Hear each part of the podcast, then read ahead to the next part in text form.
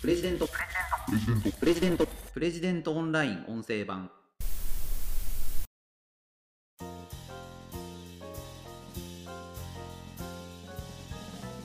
個人主義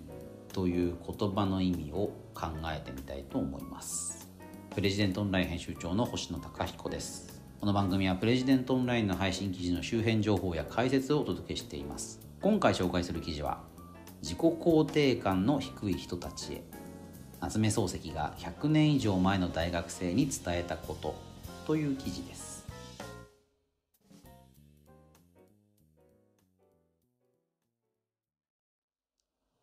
こちらの記事は NHK のプロデューサーの丸山俊一さんの本「14歳からの個人主義」という本の抜粋になります。あのこの本の中で夏目漱石の「私の個人主義」という講演録のことを触れているんですよね。まあ丸山さんが「14歳からの個人主義」という本を書いたその根底にあるような考え方をこの部分で説明されているのかなというふうに受け止めたんですけどもあのだ個人主義って何か？で夏目漱石がなんで私の個人主義というような講演を大学生向けにしたのか？そのことが、まあ、今回の話の、まあ、肝になるかなと思います。私の個人主義あの本にもなっているので読まれた方も多いかもしれません。夏目漱石晩年の講演になりますね。学習院で、まあ、当時の大学生に向けて話をしています。あのその少し前に「心」という小説を書き上げたところでまあもうその時には夏目漱石は文豪としての立場を確かなものにしていますから、まあ、売れないとか注目されてないとかっていうことではなくて、まあ、ある種の夏目漱石の文学というのを立ち上げていることは間違いないかなと思います。でただですねあの今我々が教科書で必ず読むというような立場ではなかったかなと思います。もうすでにねあの芥川龍之介とかそういう内田百軒とかそういう弟子が夏目漱石の周りには集まっていたわけですけれども、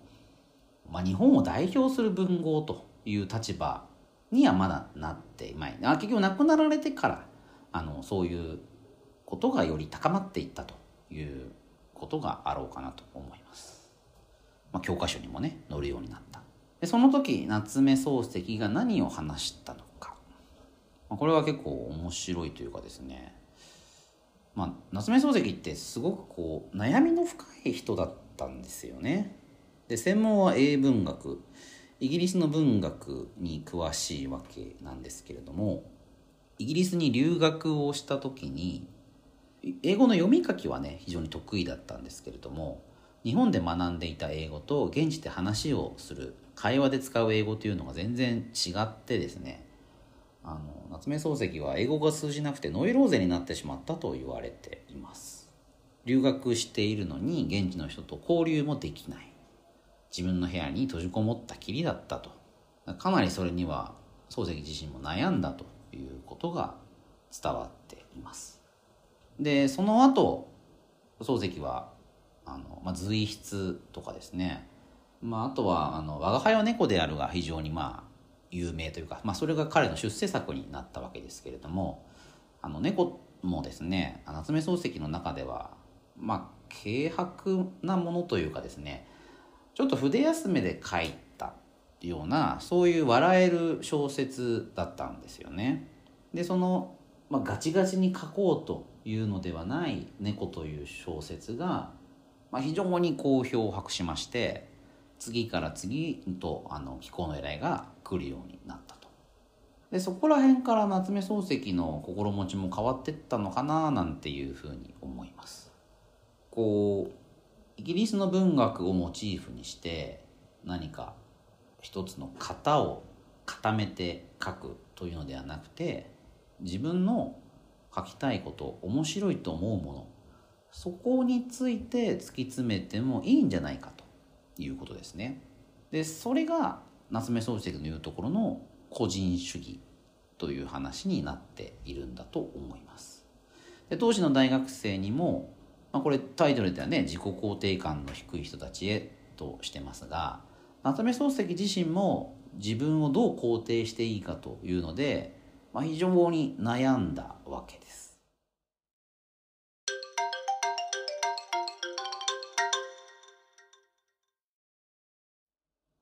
例えば記事の中でねあの丸山さんこう書かれてますね。日本の近代化のためにイギリスで英文学を学ぶことになった漱石は大いに悩みます。国の期待を背負って留学しかつての大英帝国の文化社会風土を知れば知るほどにある大きなジレンマに気がついてしまうのですイギリスという成り立ちが全く異なる背景を持つ国の文学や近代化された文化を日本に紹介するという仕事に真面目に取り組もうとすればするほどにその限界を感じてしまいます。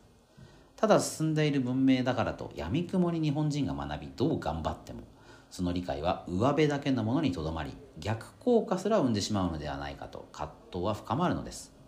形だけ真似をしてもそこに息づく人々の精神まで考えなければ本末転倒となってしまうと。だからこれ結局英文学を学んでも自分は日本人なんだから意味ないだろうということに気づいちゃったんですよね。じゃあどうすればいいのか。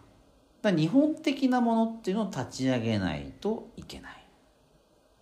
漱石は俳句が大好きだったんですけどそのことを英文学と結びつけるということは当初あまり考えてもいなかったんですよね。なんだけれどもいやそこをうまくつなげていいんじゃないか自分の好きなものと自分がやらなくちゃいけない英文学というのをもう柔軟につなげていくっていうことも、まあ、いいんじゃないかというふうに思うようになったわけです。でそれは国から期待されているま外から期待されている英文学者としての夏目漱石の仕事ではないかもしれないんだけれども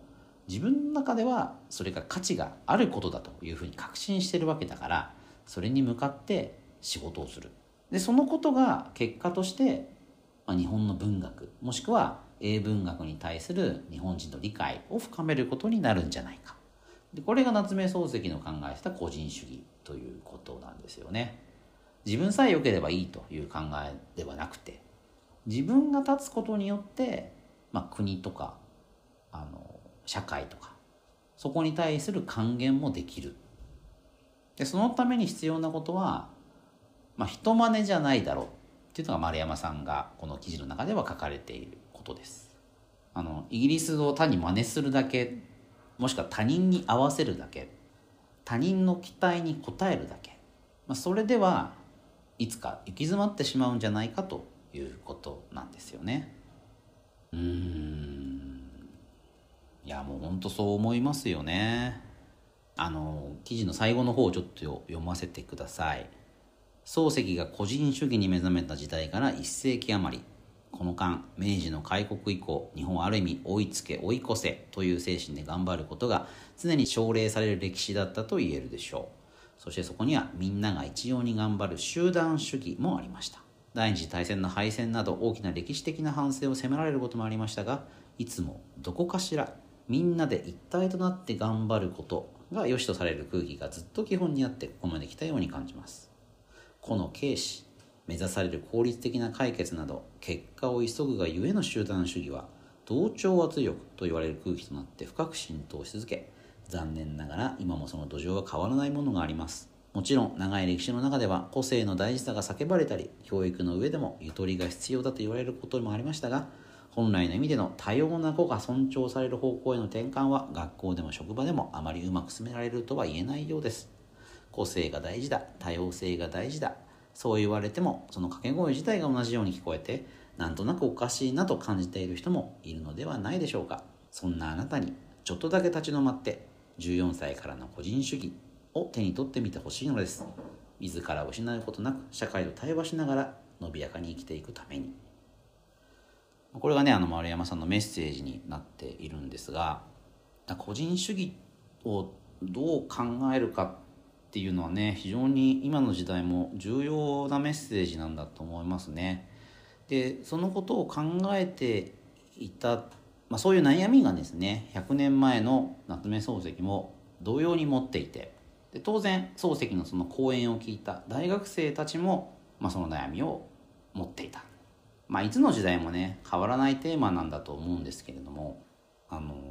まあ、自分に自信が持てない、まあ、そういう悩みは誰もが通るところなのであの先人たちがそれについて深く考えているんだとすれば、まあ、そのことを参考にすると、まあ、割とね早めに、まあ、解決というか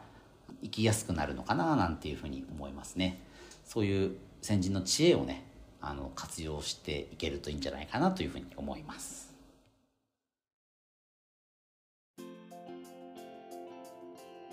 ということで今回は自己肯定感の低い人たちへ夏目漱石が100年以上前の大学生に伝えたことという記事を紹介しましたそれではまた次回お会いしましょうプレジデントオンライン編集長の星野貴彦でした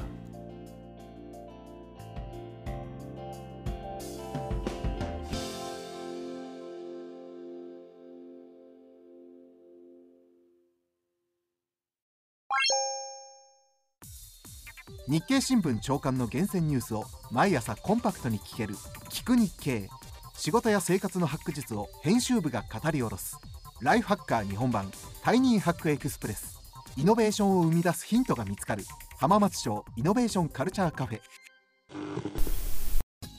情報スキルキャリアアップ。今より一つ上のステージに行くビジネスニュースが聞き放題。オ